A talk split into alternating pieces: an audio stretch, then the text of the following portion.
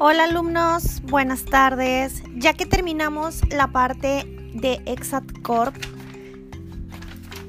ya se acabó mi canción, por cierto. Estaba muy contenta, pero qué bueno que se acabó porque si no, no nos íbamos a poder escuchar. Vamos con la última parte del análisis de Exat Corp. Posibles soluciones. Según el tipo de problema que se les presente como equipos de trabajo de alto desempeño, será la forma de elegir las soluciones y las estrategias.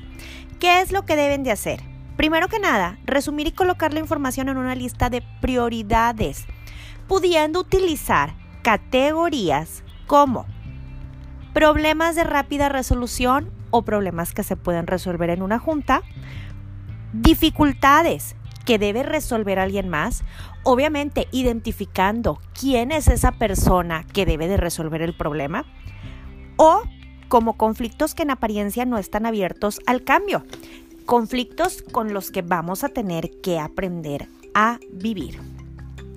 Después de que ustedes se dan cuenta de, este, de estos tres tipos de problemas, tienen que empezar a definir soluciones para cada uno de los problemas que hayan ustedes detectado.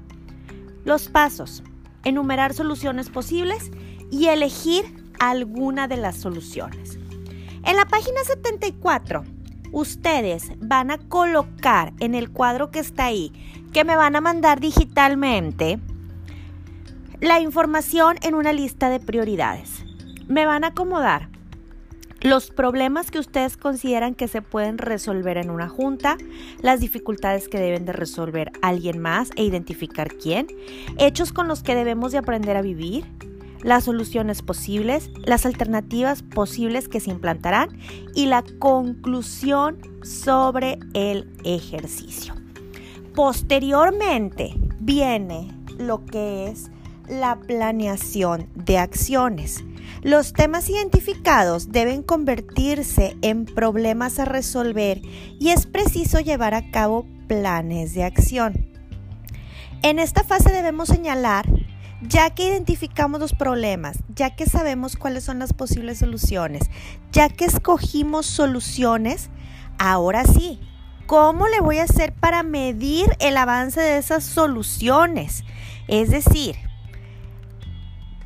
poner planes de acción, señalar los cambios necesarios, fijar las metas, desarrollar planes, asignar tareas, establecer procedimientos, especificar fechas de conclusión y de revisión.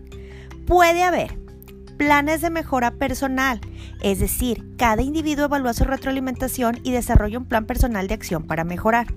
Negociaciones contractuales. Estas incluyen la firma de acuerdos específicos para resolver los temas conflictivos. Resumen de tareas asignadas. A cada persona se le entrega un resumen de cuáles son sus actividades y sus acciones de seguimiento.